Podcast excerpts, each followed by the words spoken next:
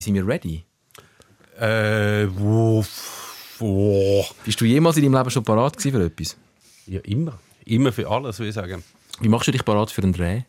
Gehst du da in eine, in eine spezielle mentale Verfassung, wo du dich kannst katapultieren damit du ready bist? Ich bereite mich auf einen Dreh vor mit, mit Vorbereitung. Nicht nur nachher, bevor es losgeht, weißt du, so schnell. So irgendwie so yoga übungen ja. Weißt du, so ins WC-Kabäuschen einschliessen und dann für sich selber so: Come on! Come on! Come on! Nicht? Oder mit der ganzen Crew Ziege sagen, Ziege sagen, hoi, hoi, hoi. Oder so ein Hacker mit der ganzen Crew. Nicht? Nein, das mache ich nur, bevor ich die muss sehen. Sonst nicht. Ah, das ist das Geheimnis. Ja. Um den Sikora überleben, ja. ja. Gut, also kein Hacker. Aber ist ja blöd, als Raucher hast du ja wie... Dort hast du eigentlich das Ritual. Dort hast du eigentlich das Ritual. Pfeife. Die Friedenspfeife. Prophylaktisch schon die Friedenspfeife auch. Wieso, wie machst, wie machst du dich auf eine Sendung parat? Wir tun Friedenspfeife immer nachher erst rauchen. ihr seid, ihr seid von der verkehrten Seite her, denke Ihr seid auf dem WC und habt euch angeschaut im Spiel, aber, oder? So, aber schon sicher. Schon sicher. Dann sind wir rausgekommen und dich abholen und völlig, völlig ausgeglichen, im Reinen mit uns selber. Ja, dann gehen wir. Come on! Da ist die Mannschaftsaufstellung vom Heimteam. Mit der Nummer 10,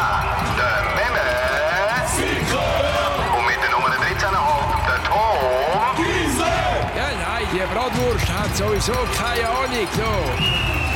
Ja, an dem hat sich auch das Jahr überhaupt nichts geändert. Erste Folge 2023. Folge Nummer 110 mittlerweile. Wirklich? Ja, wir haben während der WM haben wir das 100 geknackt. Apropos WM, die wird natürlich jetzt noch nachbearbeitet, weil äh, letzte Sikora Gisler Spezialsendung nach dem zweiten Halbfinale. Wir haben bei uns jemanden, der uns sehr gut helfen kann dabei, die WM nachzubearbeiten. Das ist der Filmregisseur Simon Helbling, der sehr nah dran war, nicht nur an dieser WM, sondern an der Schweizer Nationalmannschaft, während der WM zurück von Doha, wie alle anderen auch krank geworden. Yes, immediately. Ich bin zurück am Donnerstag, am Freitag. Einfach Mühe am Samstag noch einen Dreh mit dem Ivan Vogo mhm. wo ich nicht hätte mitkommen Und dann am Sonntag. Also ist das das Klimaanlage-Ding oder was ist das, das alle umgehauen hat? Die Klimaanlage hat uns alle verwünscht, aber das ist glaube ich einfach so eine Erkältung gewesen. Das ist so ein, das ist so ein Gespür gehabt. Das hat wie alle getroffen. Alle sind so der Virus, der dann umgegangen ist, so wie ich das verstanden habe, ist glaube ich ein anderes Kaliber und Kapitel gewesen. Ich glaube, bei der Schweiz ist das das 1 zu 6 Virus. Ist das nur, nur bei den Schweizer gewesen? Also ist das, ist das gleiche, was die Schweizerinnen schon hatten? An, an, nein, nein, nein, das ist etwas anderes. Das war ja Magen-Darm-Grippe, so wie ich mitgekriegt habe. Nein, aber sie haben doch noch beim äh, Franzosen haben doch auch noch vor dem Finale. Ja. Kurz vor so ein paar ja. gerade Bumausfälle gehabt. Ja. Ich, ich, aber hey, Laienmeinung, ich bin keine Medizin, aber ich habe gemerkt, das hat jetzt nicht mit Klimaanlage und nur Erkältung zu tun, sondern ich glaube, Klimaanlagen haben dazu noch ein bisschen beitragen. Hey, und Geld Klimaanlagen. Also da reden wir von von, von, von industrieller Fleischkühlung von einer Klimaanlage. beim Hotel, so ich... Wenn... Ich stelle mir so Propeller vor, so... Nicht? In den Stadien, ja. Das ja sind wirklich die haben wir ja gesehen. Gewesen. Aber nur schon im Hotel, wenn ich aus dem Zimmer rausgekommen bin, habe ich das Gefühl, da könntest du es wie so ein paar, weißt so, ja. so Schweinehälften, no, dummes Beispiel, so Rinderhälften aufhängen, ja. das tiptop Bekühlung im Hotel. So. Also ich habe eigentlich konstant in einem Kühlschrank gelebt, außer die sind draußen gewesen. Ja, und du hast ihn geschwitzt entsprechend. Ja. The Pressure Game, es ist eine sechsteilige Serie, die dann im März ähm, wird rauskommen, äh, auf SRF ausgestrahlt werden. Ähm, du hast ein Jahr lang die Schweizer Fußballnationalmannschaft, ein knappes Jahr, begleitet, angefangen im März 2022. Ähm, wie ist es dazu gekommen, zu der Idee und zu dieser Zusammenarbeit? Dann muss die Nazi doch auch noch mitmachen, wenn es dann heisst, da kommt so ein, so ein Filmemacher und der hebt die ganze Kamera drauf, ein intimer Moment. Mhm. Das ist ein recht glücklicher Zufall. Und zwar ähm, ein Filmemacher, mit dem ich schon ein paar Mal zusammengearbeitet habe, das haben wir eben da, ist schon Teil von der Nationalmannschaft gewesen, ein Teil vom Medienteam dort. Der ist ein Kameramann. Ähm, und nach der letzten EM habe ich gesagt, hey Sammy, also, die Kaliber, was die jetzt im Moment gerade machen, so wie die im Moment gerade spielen, nach dem Frankreich-Spiel damals, das, das ist doch die perfekte Ausgangslage für, mhm. für, für einen erzählerisch damit umzugehen in einer, in einer Serie. Und so hat das seinen Anfang genommen. Von Anfang an alle hell begeistert gewesen? Überhaupt nicht. also, nein, das ist jetzt übertrieben gesagt, überhaupt nicht. Ähm, ich habe dann über den Semi haben wir den Kontakt aufgenommen mit den zuständigen Leuten vom SFV. Die haben mega verständlicherweise ähm, auch Bedenken gehabt, wie denn das kommt. Und haben auch entsprechend wie gesagt, jetzt fangen wir mal an, eben in Marbella mit dem Camp, da könnt ihr dann so beim Training dabei sein und könnt ihr mit den Leuten Interviews führen, aber sonst müsst ihr auch Distanz halten, weil wir sind da zum auf Fußball konzentrieren, nicht etwas anderes. Und du weißt ja nicht, auf was dich einlässt von Haus aus, wenn, wenn, wenn, wenn, wenn du sagst, jetzt kommt da eine Filmcrew, jetzt kommt da ein Filmemacher rein.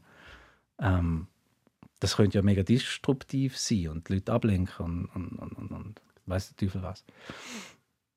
Und dann ist das schon mal gut gegangen und dann sind wir in der Beziehung über die Monate hinweg näher und näher gekommen. So dass jetzt am Schluss in Katar ich ähm, sehr all-access-mäßig dort war, sehr involviert war, ähm, mit ihnen im Hotel war, mit ihnen am Reisen war, mit ihnen Trainingsmittagessen zu Nachtessen, weiss der Teufel was war. Also du gehörst auch zu der Nazi jetzt? Nein, es ist Jetzt schon etwas... Hellbling, Liebli. Ich habe ein effektives angeschriebenes Dings gehabt, äh, äh, Tenue. Das SH-Trainerjäckli. Jawohl, ja. Geil. Ähm, das, also das war für mich ein bisschen komisch, gewesen, also weil ich bin immer noch der, der sie erzählt.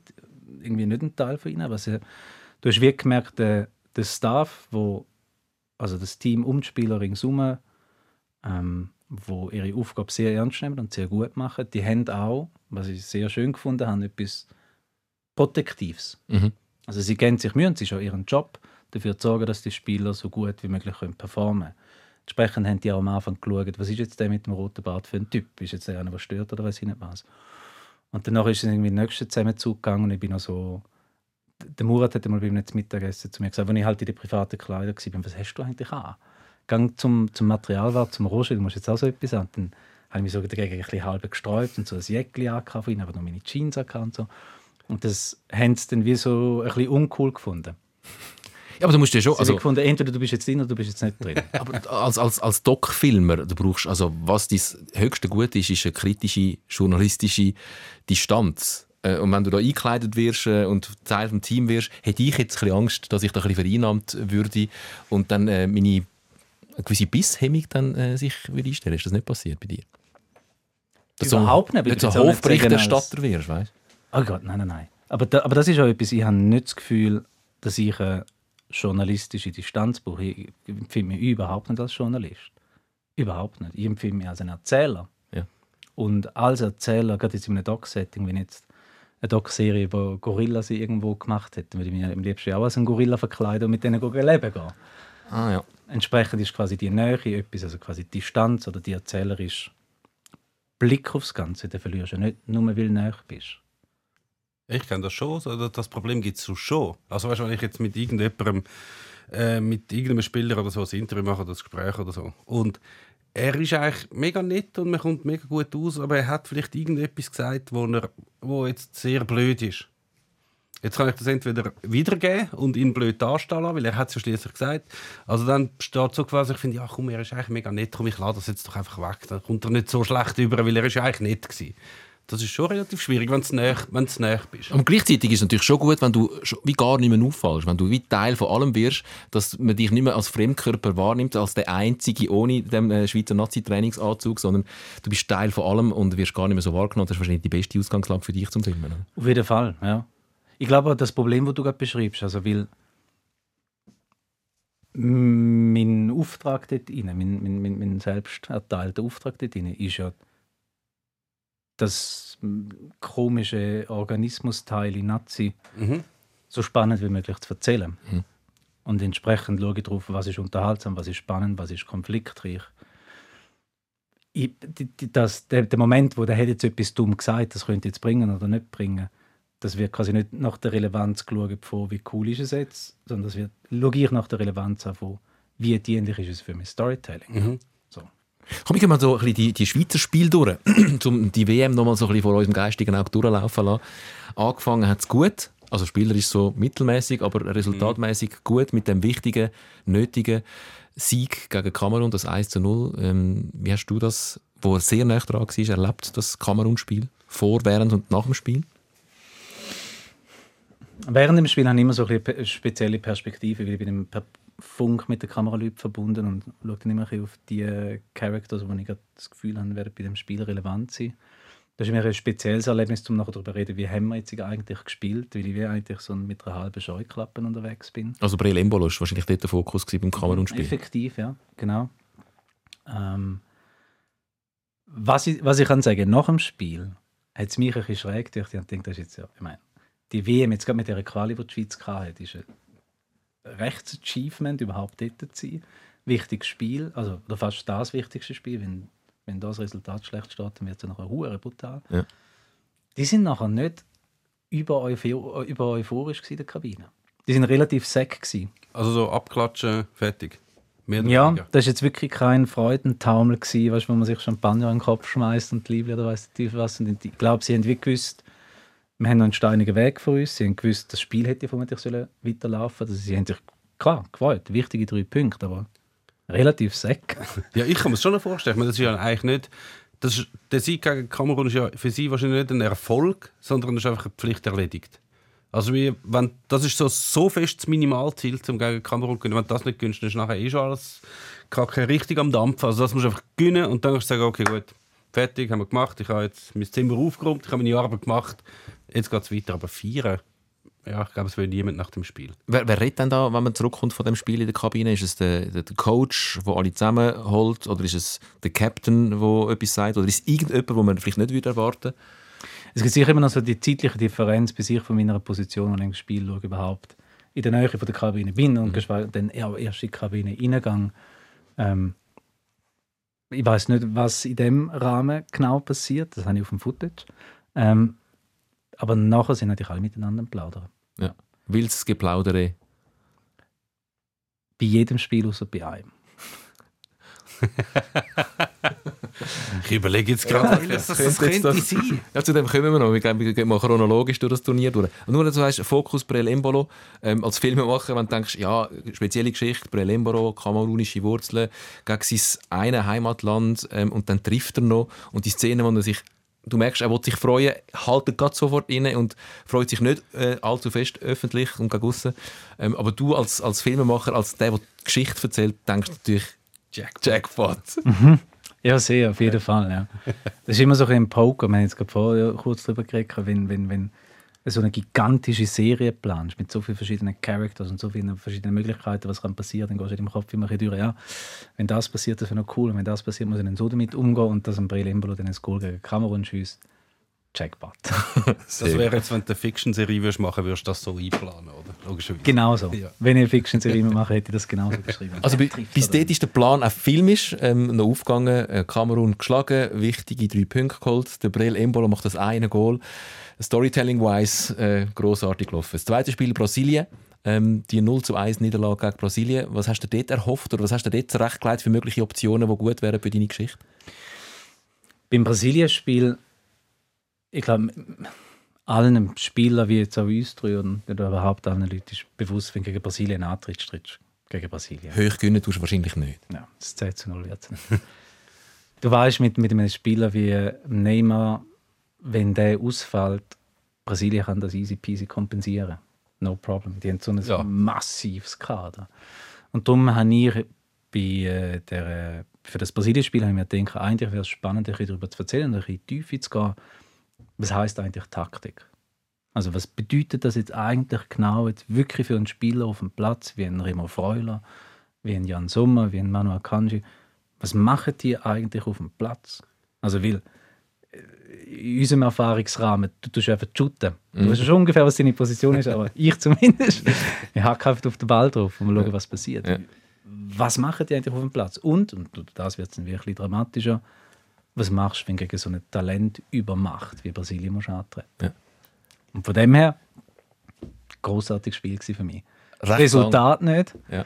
Ähm, aber Taktik, mir äh, hat es gedacht, so wie die Jungs gespielt haben im Defensiven, wir haben die mega Leistung angelegt. Ich habe es auch gefunden, der Meme war ein bisschen kritischer gewesen beim Brasilien-Spiel. Ja, also eigentlich vor allem nach dem Gegengol. Hm. Weil halt einfach nichts mehr passiert ist und auch kein Mut zu, äh, kein, also kein Mut zum Risiko ist da gewesen. Also Einwechslungen sind nachher der Fabian Frey gewesen, was jetzt nicht, nicht gerade Offensivraketen ist. Und so allgemein so ein bisschen ängstlich, so habe ich sehr gefunden.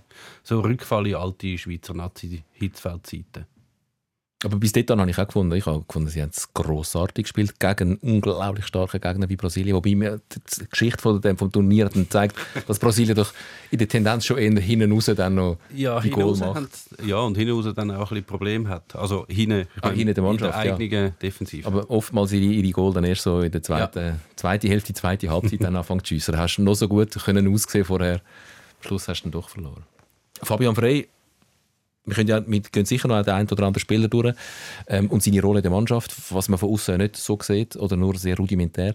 Ähm, wie hast du um Fabian Frey seine Rolle gesehen? Auch da ist der Memme eher kritisch. Also jetzt in dem Spiel Also ich überhaupt nicht Nein, nein, nein, aber absolut Null. nicht. Aber, oder andere haben gefunden, jetzt bringt der Fabian Frey. Wir haben so viele gute Spieler, die noch ein bisschen jünger und noch ein bisschen agil sind auf der Bank. und ein bisschen offensiver vor allem. Ein bisschen offensiver gegen Brasilien. Ähm, Rolle Fabian Frey in dem Kollektiv, der alte Mann. Also jetzt mal äh, auf den Platz bezogen habe ich das Gefühl, der Fabi Frey bringt ja schon ein bisschen, so, wie sagt man dem so schick, Polyvalenz mit. nicht Das auf jeden Fall, ja. Ähm, er ist ein wirklich erfahrener Spieler, der entsprechend auch vieles mitbringt. Und ich glaube, da kommt ein großer Vorteil, wenn ich, ich jetzt die Nominierung auch einigermaßen smart finde. Mit Erfahrung auf dem Platz kommt logischerweise auch Erfahrung im Business, kommt Erfahrung in der Teamdynamik.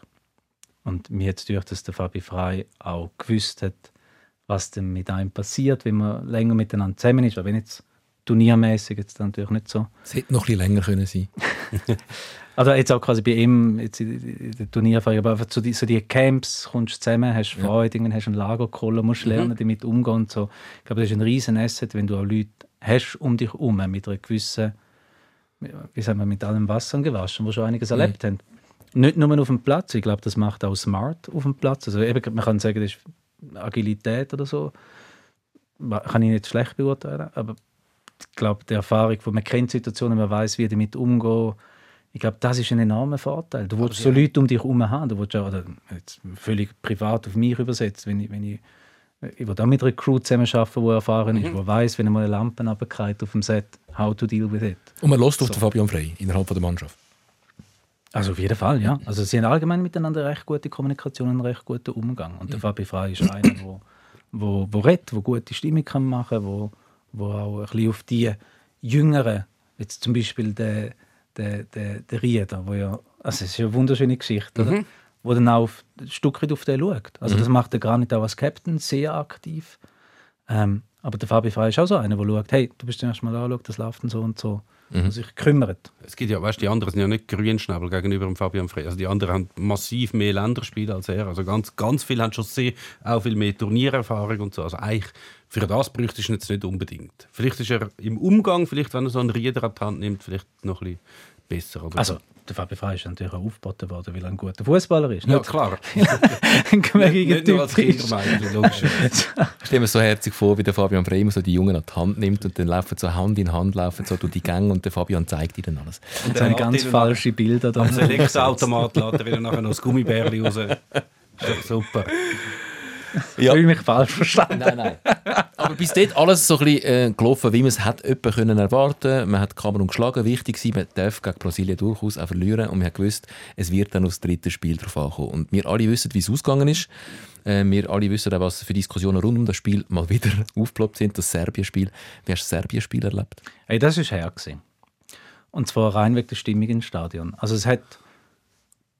Können wir einen kleinen Ausflug machen über, über Fans? Mhm. Ähm, es hat doch kurz vor Katar mal das Ding gegeben von wegen ähm, «Kauf die Fans» Mhm. in irgendwelchen Videos und so. Das kann ich überhaupt nicht beurteilen.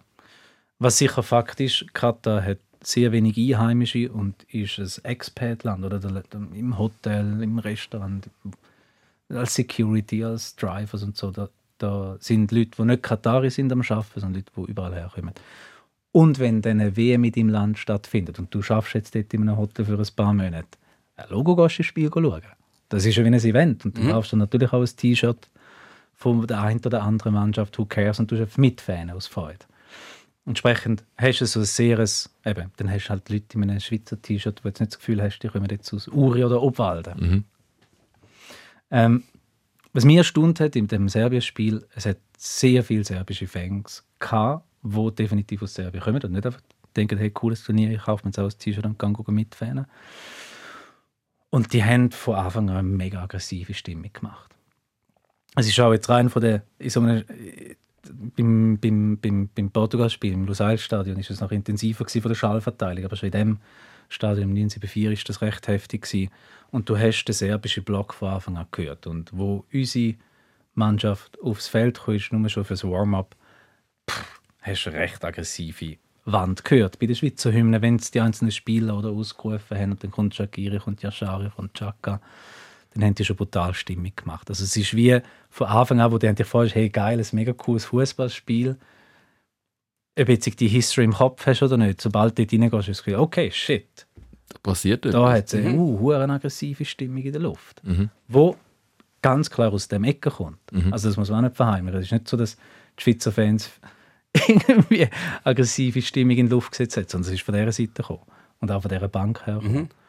Und so ist entsprechend das Spiel einfach schon von Anfang an recht angeheizt gewesen. Wie ist es diskutiert worden vorher? Also man hat das ja gewusst, das ist ja nicht überraschend gekommen. Man hat, du sagst, man hat eine Vorgeschichte ähm, mit den albanischstämmigen Spielern in der Schweizer Nationalmannschaft, mit äh, dem Spiel gegen Serbien vier Jahre vorher. Ähm, also das ist alles. Und sie haben es ja, also von, von außen betrachtet, haben sie es super gemacht, die Schweizer, ähm, im ganzen Vorfeld. Sie haben es klein behalten, sie haben es nicht ähm, weggedruckt und das wäre nichts, aber sie sind super auch kommunikativ damit umgegangen. Würdest du mir da Würde beipflichten? ich genau so sagen, ja. so im Team selber. Man weiß so, jetzt passiert dann das und man kommt das auch mit über dem Stadion. Ähm, wie hat man das diskutiert im Team? Was hat, äh, ist das der Murat Yakin, der dann dort äh, der Leader ist, zum, zum Mannschaft einstimmen, auch in, in, die, in dieser Hinsicht? Da haben alle Leute sehr Verantwortung übernommen. Also der Muri hat das gemacht, der, der Tami, der, der Direktor hat das gemacht, natürlich der Medienchef Adrian Arnold und sein Team haben das sehr aktiv gemacht. Es ist aber auch von den Spielern ist wirklich klar gewesen, nach der Erfahrung, die das letzte Mal war, haben die gesagt, hey, wir wollen Fußball spielen. Und ich glaube, da kommt jetzt wie etwas, was sich, was sich in sich ein Stück weit widerspricht, aber ich glaube, beides gleichzeitig wahr ist. Auf der einen Seite ist ein Spieler wie der Scheck oder der, der Granit, das sind einfach Profis. Und die wollen einfach einen guten Match machen. Und wenn die auf dem Fußballplatz stehen, dann wollen die gewinnen, egal gegen wer. Und ich glaube, durch das ist es ihnen sehr wichtig, dass das jetzt nicht wieder so wie die alte Fasnacht so daherkommt und bla bla.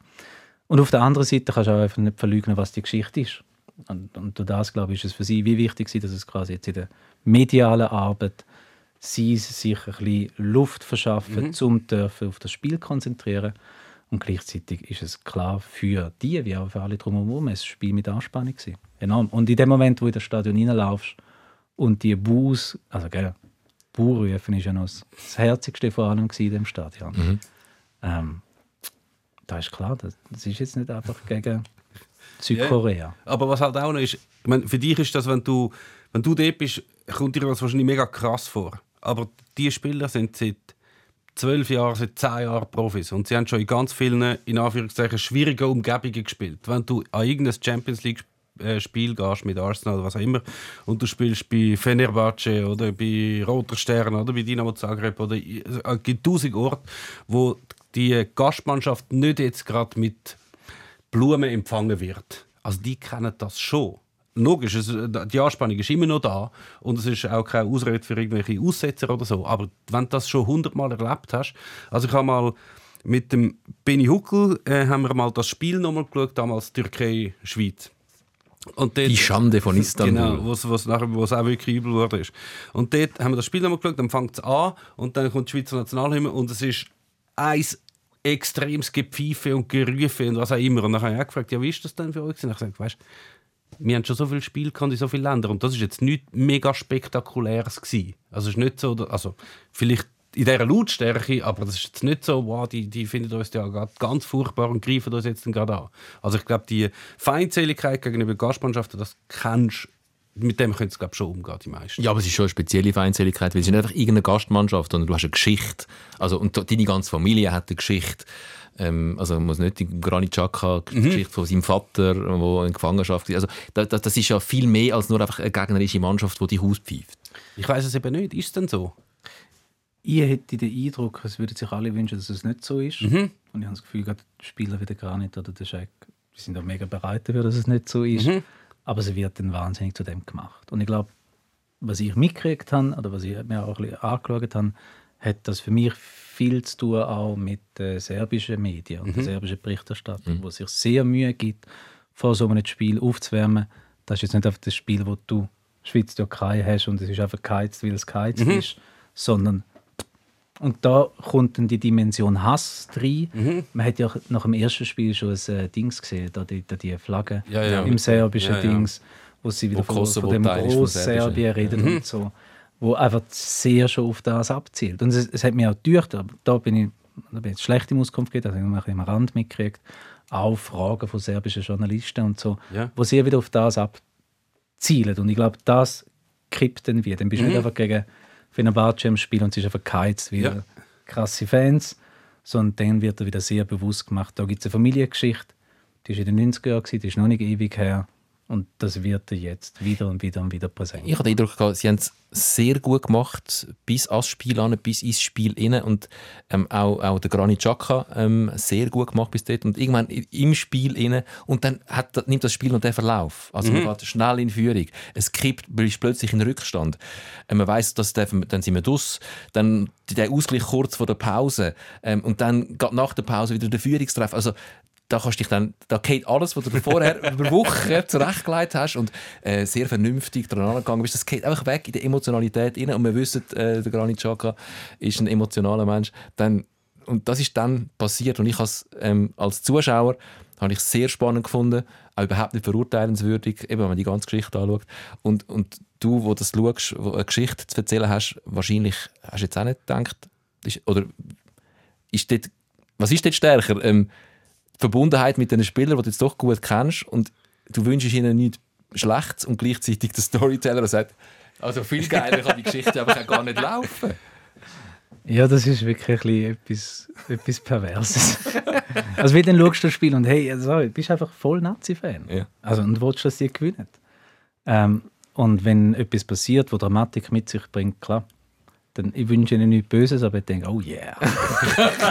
es gibt eine gute Episode. Ja, ich meine, es war ja genug Zunder drin, ohne dass nachher wirklich etwas Schlimmes passiert, worden, äh, passiert ist. Oder? Also Ja. hat die Provokationen gegeben vom, vom Chaka, vor allem aber von der, von der serbischen Bank. Aber die Szene, wo er wirklich, wo es ihm an die Gurgel gehen, wo ihm der Goalie äh, an die Gurgel geht und er so cool bleibt, obwohl er von fünf Spielern gegen eine Wand gedrängt wird. Das ist wirklich... Dort habe ich gefunden, jetzt wird, das wird nicht gut und er hat es souverän gelöst. Aber das ist so etwas, was ich auch finde, also so habe ich den gar nicht jetzt als Mensch erlebt. Ich finde, das ist sehr ein reifer Mensch. Das ist ein über ehrgeiziger Mensch. Also ich, ich check gar nicht, wie er das alles aushaltet, was ihm da immer wieder regelmäßig entgegenkommt. Aber genau in dem Moment, das habe ich auch mit meiner Kamera so richtig toll einfangen, habe ich nachher gesehen und gedacht, Mann. Also, weißt du jetzt auch das mit dem, mit dem, mit dem Griff in den Schritt, Mhm. wo so gehypt wird. Jetzt rein als Mensch gesprochen, wenn ich in dieser Situation gewesen wäre, hätte ich niemals so cool reagiert. Mhm. Also das ist so aggressiv von dieser Bank aus und da ist so viel vorausgegangen. Hey. Also da finde ich, ein Griff in den Schritt finde ich etwas relativ Herziges als, als eine Antwort darauf, auf das, was vorher erlebt hast. Und eben genau dort, wo der Goalie ihn gewürgt hat Hey. und vorher der Verteidiger ihn umgekippt hat, da ist wie gesehen, Granit Xhaka immer mal sagen, dass er ein, ein Hitzkopf ist. Schau die Situation an. Ja. Also ich wäre never so cool damit umgegangen. Du wirst natürlich auch nicht schon seit 20 Jahren provoziert oder so auf allen Plätzen und weißt, du musst damit können umgehen, weil wenn du entsprechend reagierst und genau darum machen sie es ja. Also die Provokationen kommen ja genauso, weil sie hoffen, dass dann der Granit Xhaka austickt und er hat es nicht gemacht, weil er weiß ja, was passiert. Nachher bist, hast du rot, bist du 10. gehst raus gegen Serbien. Und wir sehen ja nur äh, fuchtelnde, schreiende Menschen am Spielfeldrand. Wir sehen ja nicht und hören nicht, was, was die Spieler beim Vorbeilaufen einander alles noch sagen. Wir würden es auch nicht verstehen. Ja. Das kommt noch zu und er schon. Ja. Ja. Aber, aber nach dem Spiel, wie war dort äh, die Stimmung in der Kabine? Gewesen? Wahrscheinlich anders als nach dem Kamerun-Spiel. Das ist natürlich Freude. gewesen. Aber dort ist es auch nicht mehr um das Serbien-Thema, Serbien-Thema, Serbien-Thema gegangen, sondern es war klar, gewesen, wir haben die fußballerisch geschlagen, wir haben die nicht dreckig geschlagen, wir haben uns qualifiziert. So. Und noch mit einem Zaubergoal. Fuck ja, der Remo. Nein, so cool. Ja. Das war ein mega Kombi. gewesen, Ja. Ja. Der Remo Freuler. Remo Freuler sein Goal. Ja, und. Vargas mit Ja. AK Mit der abgeleitet. Hacke und der Scheck super Ja. rasiert, der, der Cerdan. Nein, das war mega cool. Gewesen. Nein, das ist einfach Freude, wir haben uns qualifiziert. Ja. Yes. Und, Und gell, ich glaube, das ist das Gefühl, das ist das Gefühl, also ich habe Mannschaften so mitgekriegt, die sind reingegangen mit «wir bringen es weit». Das ist auch so kommuniziert worden, hoffentlich auch, also weil die müssen sich ja wirklich nicht verstecken. Aber man, alle Leute wissen, diese Gruppe ist einfach hart. Ich meine, Ja, ich meine, ja. Serbien hat jetzt nicht wahnsinnig überbrillant gespielt, Nein, tendenziell. Eigentlich enttäuschend, ja. Aber wenn die Spieler, oder wenn quasi nur auf dem Papier die Spieler anschaust, dann sind die hure beeindruckend. Also gegen Kamerun, Brasilien, Serbien überhaupt aus dieser Gruppe rauszukommen, finde ich nicht ein Minimalziel, sondern finde ich eine mega Leistung. Mhm. Also, und gerade wenn du eine Mannschaft dann anschaust wie Deutschland etc., wo schon redet.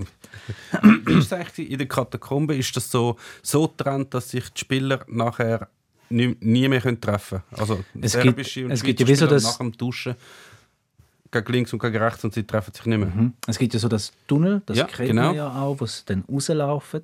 In dem Tunnel gibt es auch so Interviewstationen. Mixed Zone, ja. Ähm, und dann geht es effektiv links und rechts.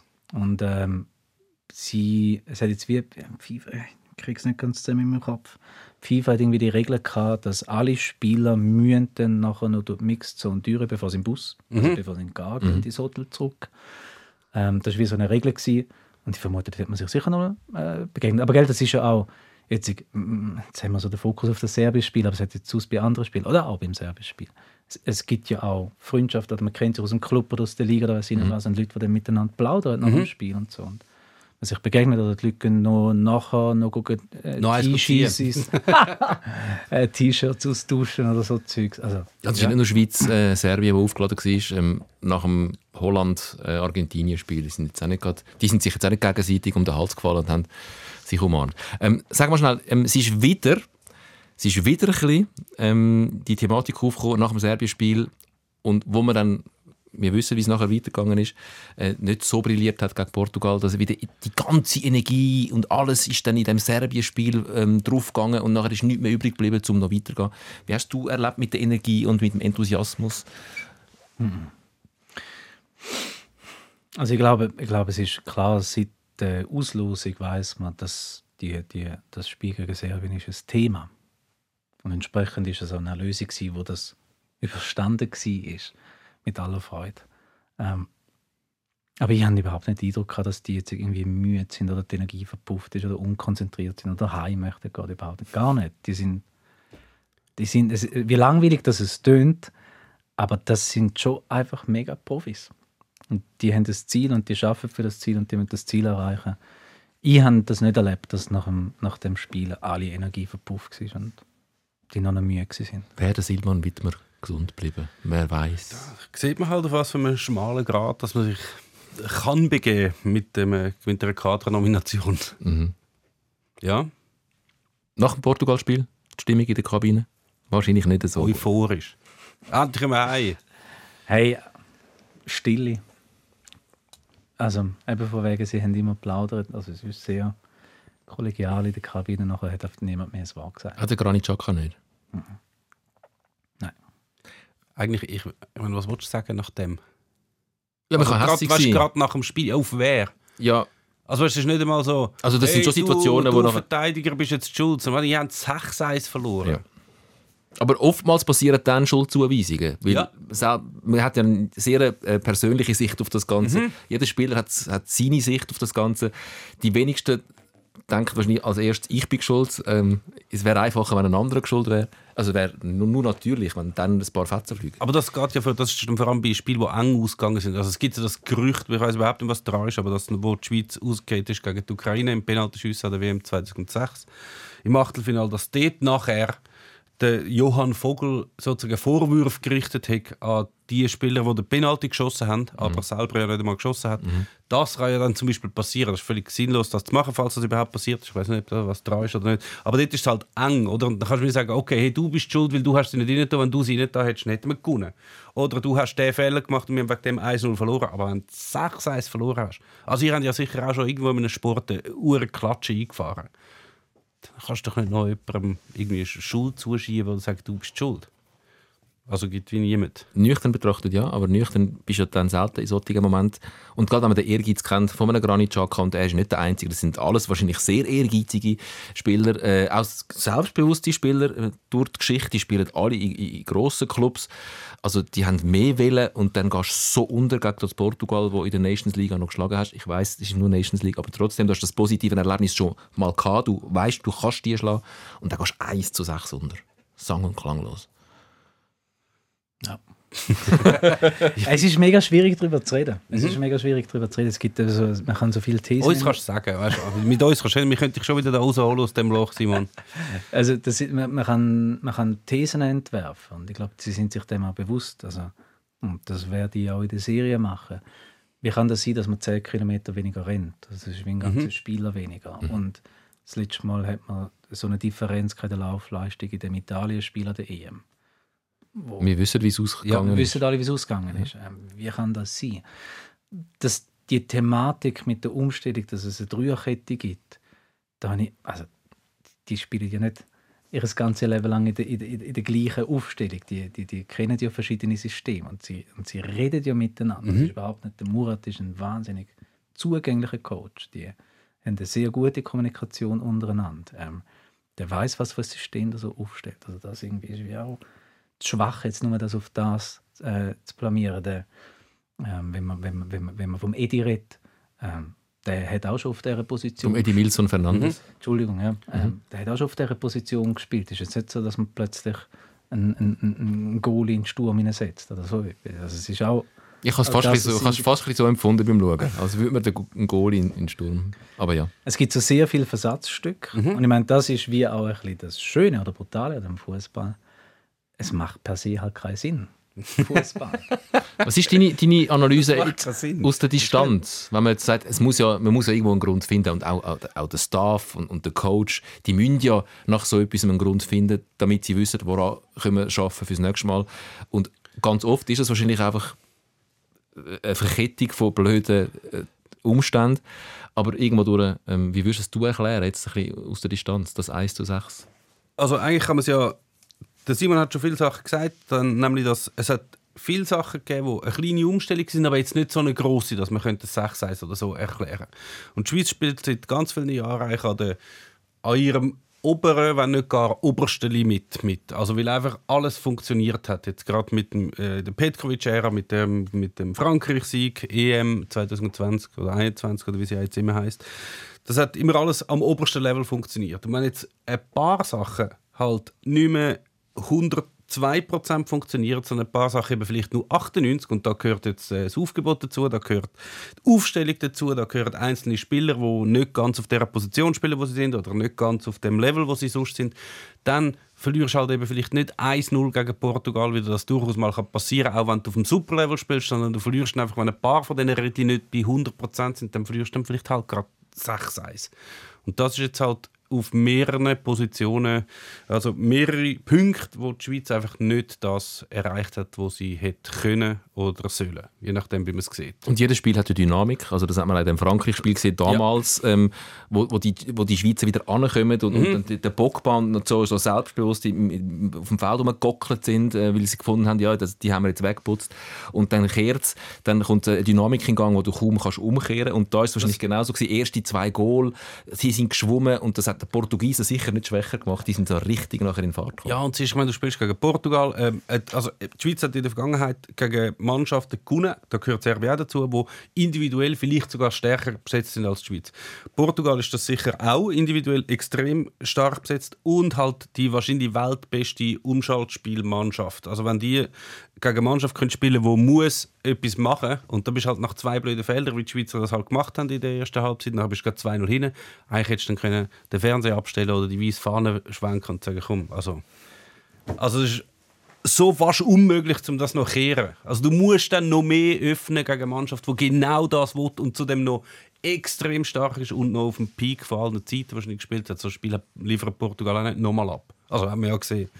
Offensichtlich. Was hast du, wo, wo all die Spieler und die Mannschaft gut kennengelernt hast, denkt, äh, was 2-0 oder 0-2 gestanden ist? Was ist da? Man redet immer von Körpersprache und vom Ruck, wo durch eine Mannschaft geht. Hast du da irgendetwas gesehen? Hast du in die Gesichter der Spieler geschaut und gedacht, ah, jetzt kommt es nicht mehr so gut? Nein, in dem Moment habe ich immer nicht die Seele von dem Spiel erinnert, dass ich das jemals könnte. Aber hey, Prinzip Hoffnung. Ich habe gedacht, oh ja, das kehrt so. Schon, natürlich. Und das, die Hoffnung bleibt ja dann auch so ewig. Die ist jetzt bei mir wirklich nach, in dem Spiel, jetzt einfach nach dem 2-0, habe ich echt gewusst, okay. Und gell, es kommt ja dann auch noch dazu, ähm, die, die, die, die Gesundheitsthemen.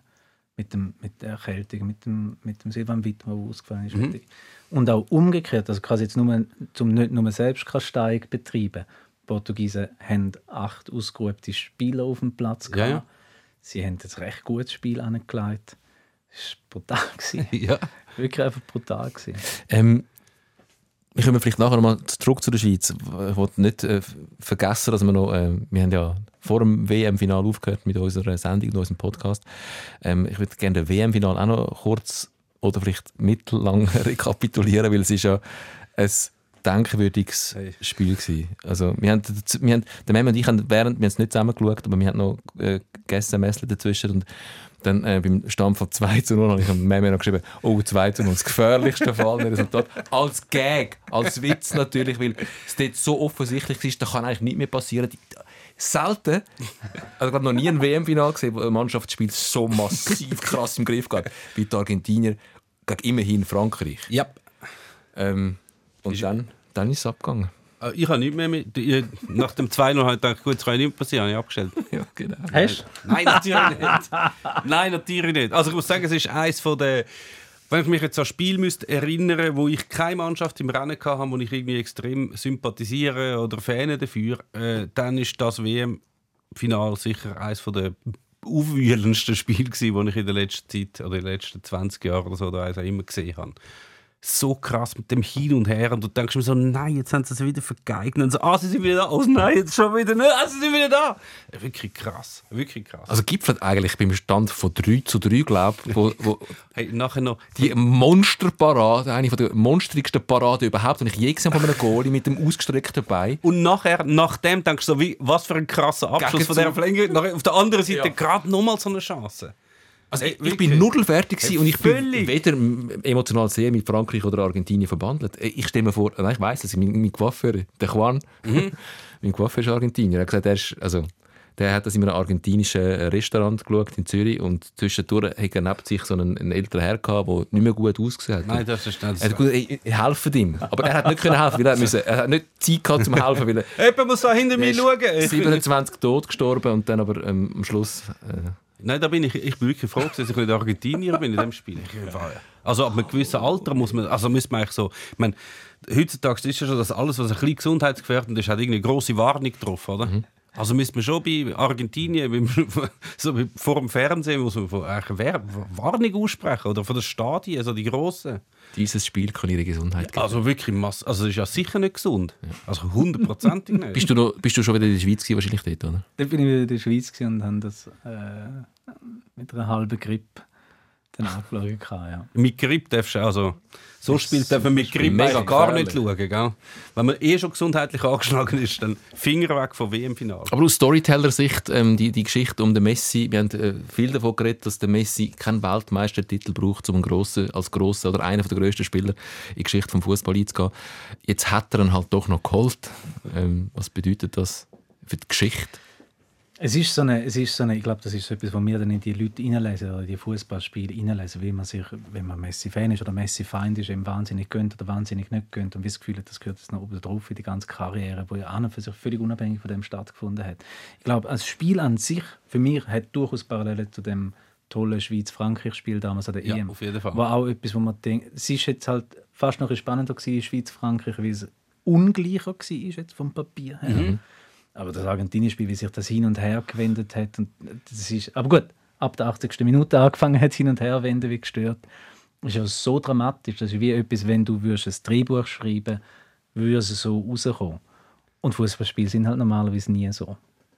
So, wenn du ein Drehbuch schreiben oder? Mhm. Also ein Traum von einem Spiel.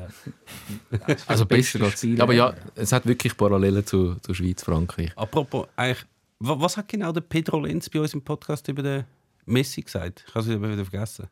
Er sei kein Leader. Er könne eine Mannschaft nicht anführen. Er sei immer in wichtigen Momenten, sehen wir ihn nicht. Ja. Vielleicht müssten wir ihn wieder mal einladen. Hoi Pedro. Es hat, es hat bis dort an hat es gar nicht, was die argentinische Nationalmannschaft äh, betrifft, gar nicht mal so Ja. nicht gestimmt. Aber ja, also ja. Von dem her, ich habe es vor allem eigentlich Lionel Messi mögen gönnen, ähm, was der alles hat müssen hören. Eben zum Beispiel das, was der Pedro Lenz über den, äh, Lionel Messi sagt. Und er hat wirklich sehr, sehr, sehr, sehr fest bewiesen in diesem Spiel. Ähm, dass er durchaus ein Leader ist und vorne weg kann gehen. Und bei dem, bei eigentlich jeder entscheidenden Szene auch noch das Füßchen drin hat. Ja. Ähm, und dann am Schluss ähm, kommt der Pokal darf nehmen, weil der Gianni Infantino nicht loslassen will.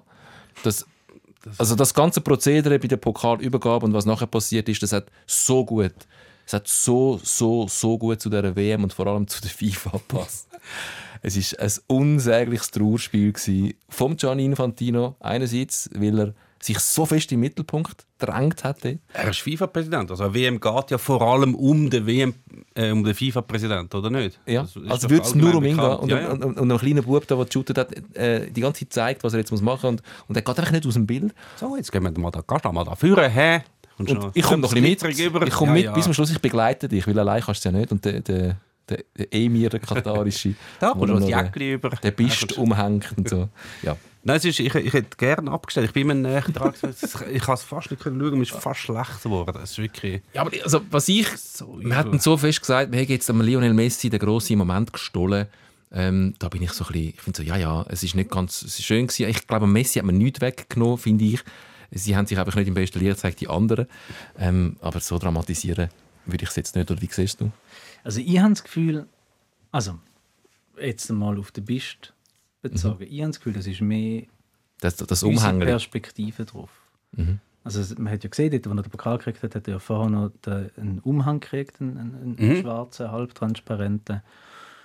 Und ich, ich behaupte jetzt, dass das mehr unser Problem ist. Also weil wäre jetzt das, das WM-Final, I don't know, in, in, in, in- Amerika gewesen und sie hätte einen Cowboy-Hut Mhm. angelegt oder das Finalspiel wäre in Ha- in Hawaii gewesen und hätte einen Blumenkranz Nein, ich hätte auch dann schlimm. wären das kulturelle Zeichen, die wir kennt hätten und hätten können lesen und hätten gefunden, ah, wie schön, dass jetzt einen Blumenkranz umlegen. Das ist ja noch etwas Festliches, oder?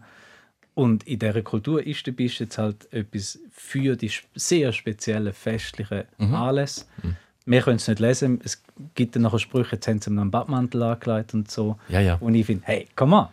Nein, absolut, da bin ich Für schon die. WM an diesem Ort finde ich es Aber- sehr Also das habe schöner, ich, auch nicht, das habe ich auch, nicht, auch nicht der schlimmste Moment. Also, wo der Pelé 1970 in Mexiko die WM gewonnen hat, haben sie ihm ein Sombrero angelegt. Der, der ist einfach gerade abgehakt, weil sie ihn irgendwie umgeklopft haben, weil, weil halt die äh, Vieren damals noch nicht so ein genaues Protokoll hatten, wer jetzt wo muss angehen. Jetzt ist es einfach am Vieren gewesen, irgendjemand hat dann am Pelé den Sombrero aufgelegt, sie haben auf auf die Schulter gekieft und dann ist der Sombrero wieder weg gewesen. Also mit dem, es ist äh, nicht ja. unbedingt nötig gewesen, aber es, ist auch nicht, es hat auf jeden Fall an dieser Pokal, bei dieser Pokalübergabe hat es viel schlimmere Sachen gegeben. Der Salt Bay. Der Salt Bay, wirklich. Der grusige, blöde Koch, der überall aus einem komischen Arm raus noch Salz auf äh, vergoldete Fleischstücke rührt. Was macht der dort und rupft dem Messi die ganze Zeit am Arm und hat plötzlich den Pokal in der Hand und küsst ihn noch? Also wie kommt der? Also das ist, das ist die Episode mit dem, mit dem salzigen Typ da, mit dem trümmeligen wirklich Koch. Äh, kocht er überhaupt selber? Oder er nur noch Salz? Ahnung. Man weiß es nicht. kann- kann Aber die Episode mit dem trümmeligen Typ zeigt eigentlich am besten, wie FIFA bzw. FIFA unter dem Infantino funktioniert oder wie der Infantino selber auch denkt. Also das ist ja so, der hat ja über die letzten Jahre immer wieder mit dem Typ gezeigt. So, Fötterli und hey, du bist der geilste Typ von der Welt, hey, du bist ein Superstar, du bist ein Superstar. Und dann kommt er bei einer WM-Pokalübergabe aufs Feld und man kommt nicht einfach so auf das Feld, außer man ist eingeladen oder hat irgendwie ein Badge mit dem entsprechenden Gesetz. Sonst kommst du eigentlich nicht dort hin. Das ist absolut unmöglich. Und dann kommt er dort hin, fummelt ein bisschen überall rum und es ist ja sicher so, dass das passiert ist auf Einladung vom Infantino. Dass er gesagt hat, hey komm, du kannst doch auch dort hinkommen. Also es muss ja fast passieren, sonst macht das ja niemand. Und dann gibt es nachher einen Shitstorm drüber, weil der hat dort offensichtlich also sicher nichts verloren und alle sind mega hässlich. Und dann kommt wieder die FIFA-Kommunikation. Die FIFA leitet jetzt eine Untersuchung ein, wie der Typ hat können dort hinkommen wie hat er eigentlich können dort hinkommen? Also, der- einfach, der Walliser hat ihn einfach eingeladen und der ist dann dort. Und er hat wie gefunden, das ist eine gute Idee, weil der hat viele Follower, der ist ein Influencer und dann kann man die Jungen wieder zum Fußball bewegen und das ist doch eine super Idee. Und nachher sieht, er ist so weit weg, dass er nicht vorstellen kann, dass das jemand schlecht finden kann. Und dann gibt es den, den Shitstorm und dann findet er wieder, ah, jetzt, jetzt muss jemand anheben. Also wir haben nichts mit dem zu tun. Wir tun es mal untersuchen, wie das hat können passieren Der hat sich sicher einfach dort angeschlichen, bestimmt. Also der Juan, mein argentinischer Coiffeur, hat gesagt, er hat sich die ganze Zeit vorgestellt, wie hätte Diego reagiert. Und beim Salt Bay spätestens dort hätte er ihn glaub, ich, einfach abgeschlagen. er. Aber auch dort hat der Lionel Messi relativ reserviert ähm, und kühl das Ganze über sich ergehen. Der, hat so, der der Messi hat so eine geile äh, Mimik, also das Gesicht, wenn er voll abpisst ist. Es ist. Er wird nicht hässig und wird dann ausfällig oder so. Man sieht es einfach an, schießt ihn jetzt gerade grauenhaft an. Das ist eigentlich noch subtil. Aber mit dem Diego wäre die Party, also die Siegesfeier, sicher nicht so nach Protokoll verlaufen. Weniger kontrolliert. Ziemlich sicher nicht. Also der Salpe ist persönlich, sagst du, auf den Gianni Infantino eingeladen worden. Würde ich jetzt sagen, ja.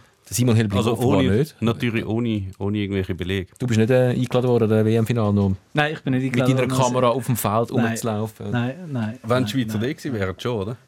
Klar, ja, ja, dann, dann wäre das mit, mit drin gewesen, auf jeden Fall. Aber wie, wie der draufkommt, ist check ich im Fall auch nicht. Also wie, das ist schon sehr, du hast wie, du hast eben dein Bachelor an ähm, und immer wenn du irgendwo durch einen speziellen Kanal gehst, wirst du wieder gescannt.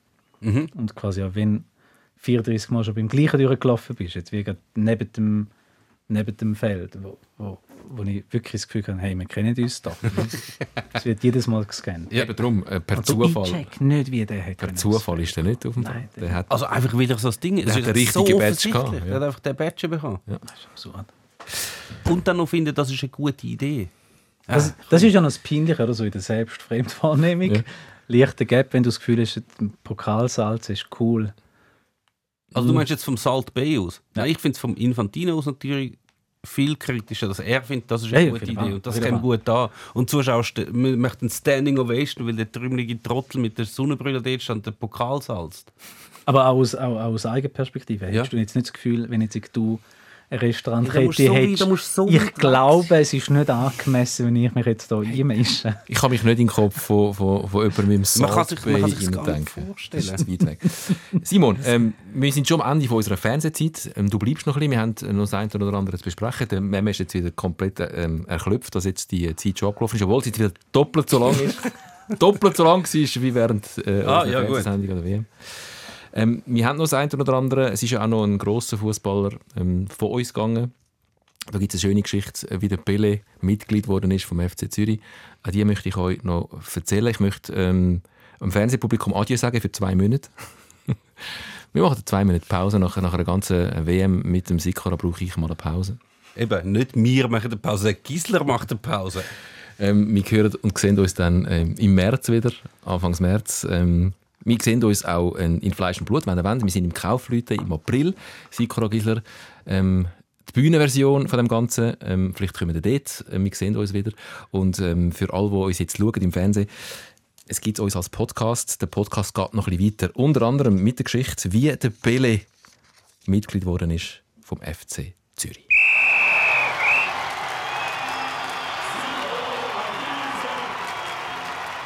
Können wir den Salt Bay einladen? Da ist Kaufleute. Wäre das etwas? Ich glaube, es kommt gut an. Ich, ich, wirst, du den zahlen. Hinterkopf gesalzen, während du über Fußball redest. Jetzt ist mir gerade übrigens Tom noch etwas in den Sinn gekommen, wie ich mich jetzt gerade fühle. Jetzt ist ja gerade, ähm, sind ja ein paar Schweizer Fußballmannschaften sind ja jetzt ins Trainingslager geflogen. Und vielleicht ist es mitbekommen, FC Basel dürfen ja die Spieler, die sie nicht mehr lässig finden, die keine Vertragsverlängerung haben, die dürfen einfach nicht mit. Die sind einfach daheim geblieben. So, der Kalisen ist steht geblieben, Salai, Tuschi, Chipperfield, die dürfen alle nicht mit ins Trainingslager. Mit der Begründung, äh, für euch geben wir keinen Frankenflug Wirklich und so. Übernachtungskosten mehr Ja. aus, weil wir wollen euch schnellstmöglich loswerden. Und so fühlst du, wenn der Tom in die Ferien geht. Der Tom geht jetzt in die Ferien und ich muss da bleiben. Du hast ein Heft rausgegeben, sorry. Frechheit. Ja, aber das ist ein fieses Signal gegen die Spieler, die mit da bleiben. Habt ihr die Geschichte kennt, dass der, also nur schnell, wie geht es euch mit dem, also ein grosser Fußballer ist mit 82, muss man dazu sagen, gestorben. Ähm, ich habe beim Diego Maradona schon nicht den grossen Gefühlsausbruch gehabt und dort aber doch immerhin noch so eine Betroffenheit gespürt in mir. Beim Pele nicht, weil ich bin einfach, sorry, ich bin noch nicht auf der Welt gewesen, wo der Pele noch gespielt hat. Ich kenne den Pele als Figur, ich weiß, dass der Pele eine wichtige Figur ist im Weltfußball. Emotional berührt hat es mich jetzt nicht gross, auch weil er doch immerhin 82 geworden ist. Wie ist es dir gegangen? Etwa ähnlich. Ich glaube, es ist immer etwas, wenn so Weltikonen und jetzt gerade vom Fußball Maradona abhält, gibt wie fast nichts mehr auf, dem, auf dieser Strahlkraft, wenn die dann sterben. Dann ist das immer etwas so zum Zurückblicken und traurig drüber sein. Und das ist eine Zäsur. Ja? Bis jetzt hat es ihn gegeben und er hat ja auch viele öffentliche Auftritte noch gemacht, sehr lang in seinem Leben. Ähm, ja, es ist traurig, aber ich persönlich habe keine nähere Beziehung zu. Also habt ihr das schon mal gehabt, wenn irgendeine eine Berühmtheit, die vielleicht euch sogar mal was bedeutet hat äh, und dann in höherem Alter gestorben ist, äh, müssen die dann brüllen? Nein, in, in, in höherem Alter nicht, aber als ich morgen verwachen bin und im Radio höre, dass der Michael Jackson gestorben ist oder der Prince gestorben ist, dort habe ich mich doch noch hat es mich mehr getroffen. Aber ja, klar. Jetzt kommen wir gerade. Ach, ach, ist jetzt, jetzt, jetzt, Reden wir über Tod und Trauer und dann Nein, hat nur ein Lachen gerade, fallen. nur gerade, weil du jetzt gerade äh, Jackson gesagt hast, äh, das war irgendein Fest neu mit Ich weiß nicht mehr, was ganz genau. Irgendein so Blablabla Platzfest oder was auch immer. Und dann hat es irgendwann die, dort ist gerade Wolfsburg ist gerade Meister geworden, in Deutschland kurz vorher, oder relativ kurz vorher. Und dann ist irgendwie umgegangen, so bla bla Gerüchte und mir so, hey, was, was ist passiert? Und dann hat er gesagt, ja, eben, ja, der Ceko ist gestorben. Ich gesagt, was krass. Also der Edin Ceko von Wolfsburg ist gestorben. Und ich gesagt, nein, nein, nein, der Michael Jackson. Ich gesagt, ah, okay. Also das hat mich weniger, obwohl ich ja mit beiden eigentlich nichts zu tun hatte. Aber ich hätte es in dem Moment offenbar schlimmer gefunden, wenn der Ceko gestorben wäre, als wenn der Ceko gestorben wäre. Ja, dann bist du auch im richtigen Beruf, wenn dir das näher Auf jeden geht. Fall, ja. Wie ist es mit dem Pele gegangen? erleichtert. gewesen. Pele ist ja eigentlich, das klingt jetzt so, aber eigentlich ist es ja Vollzugsmeldung oder? Man hat ja schon gewusst, er ist, ist ganz, krank, schlecht Weg, äh, ganz schlecht zu Wege, wird demnächst mal sterben. Und Leute, die alt sind, sterben halt irgendwann einmal. Ja. Das ist halt schon so. Also nicht so, dass ich jetzt zu Tränen gerührt wurde, bin und auch nicht überrascht bin von dieser, von dieser Nachricht, aber es ist dafür schön gewesen, so ein bisschen mal über das Leben wieder ein bisschen alles lesen, obwohl ich eigentlich das meiste ja schon gekannt habe. Aber ja, für den Fußball wahrscheinlich schon eine der grössten Nummern. Für den Gianni Infantino war es so bewegend, gewesen, dass der Pele nicht mehr unter uns ist, dass er wieder eine gute Idee hatte. Ach, Gottes Willen. Wie kann man immer so schlechte Ideen haben? Seine neue Idee ist eben, dass es gibt 211, glaube FIFA-Mitgliedsländer. Und jetzt soll doch jedes Land ein Stadion nach dem Pelé benennen. Ich weiß nicht, wie er immer auf die Idee kommt. Das ist mir ein absolutes Rätsel. Hä? Ja, Wirklich? ja. Jetzt, ich weiß jetzt nicht genau, Usbekistan und Pelé, vielleicht gibt es gar nicht so viele Verbindungen und vielleicht hätten sie mehr Freude äh, nach einem Lokalen, vielleicht, wenn irgendwann der Maxim Schatzkich mal stirbt, wo ihr sicher kennt, die Mm, ja, ja. Aber das macht mir mehr Sinn, aber dass jetzt soll Curaçao und Usbekistan und die Schweiz ein Stadion nach dem Pelé benennen, hm, welches soll man in der Schweiz? Wir müssen Ja. eins opfern, sorry. Wir müssen eins opfern. Wir könnten ja den letzten Grund nach dem Pele benennen. Wobei das Leichtathletikstadion wäre ein bisschen... Das wäre fast ein Gotteslästerung, wenn wir würden das Leichtathletikstadion nach dem ich, ich habe eine gute Idee. Ich habe eine benennen. gute Idee. Wir könnten noch zu bauende Zürcher Fußballstadion nach dem Pelé benennen. Und dann hat man wie so ein Druckmittel, wenn es lang nicht gebaut wird, dann können wir sagen, was, ihr ehrt das Andenken vom Pelé nicht? Ja. Ja. Hätte das nicht mal so ein FIFA-Stadion heißen? aber das ist schon lange her. Das war noch der lange Sepp gewesen. Jetzt bin ich gespannt auf deine Geschichte. Pele FCZ-Mitglied ähm, ist tatsächlich so. Es, mir liegt da sogar der Antrag vor, ähm, wo der Pele selber ausgefüllt und unterschrieben hat, zum Mitglied werden beim Fußballclub Zürich. Wenn man FCZ-Mitglied wird werden, dann schickt man am Tom Gissner ein Antragsformular. Nein, ich habe den, den, den Antrag, das Formular natürlich von Mike Jucker. Ah, Mike Jucker auch schon bei uns als Gast, Sporthistoriker und äh, Leiter vom FCZ-Museum. Ich habe ihn gefragt, stimmt das wirklich, weil ich das irgendwie mitbekommen habe. Und er gesagt, ja, das stimmt. Dann hat er mir den, den mit den Antrag geschickt, den der Pele selber ausgefüllt hat, noch inklusive seiner Adresse in Sao Paulo und seiner Telefonnummer drauf. ähm, und ähm, hat man natürlich die Geschichte schnell müssen, äh, äh, erzählen, wie der Pele FCZ-Mitglied geworden ist, angefangen hat das alles 1968. Der FC Santos war im 68 auf Europa-Tour und hat alle Freundschafts- und Testspiele gegen hochkarätige Gegner gewonnen, außer gegen den FCZ damals. Der FCZ war damals auch eine riesige Mannschaft, gewesen, Köbi Kuhn, Künzli etc. Ein riesiges Spiel im letzten Grund. 5 zu 4 am Schluss gestanden. Man hat nachher zusammen noch gefeiert und äh, Bele hat auch sehr schöne Erinnerungen gehabt an Horgen, weil er dort bei einer Gastfamilie äh, Fischer Schmid hat die Familie geheißen. Und im März 1998 hat er eine Mitgliedschaft beantragt beim FCZ. Das ist aufgrund von einer Initiative von Guido Tognoni, der damals Pressesprecher war beim FCZ. Er hat Pele von früher her kennt, von seiner FIFA-Zeit, und er hat das eingefädelt. Also wie der CR7 ähm, nach einem Testspiel zu einer Gastfamilie am Zürichsee noch übernachten. Was, Schmied, was, wie ist es? Schmied. Huber. Oder?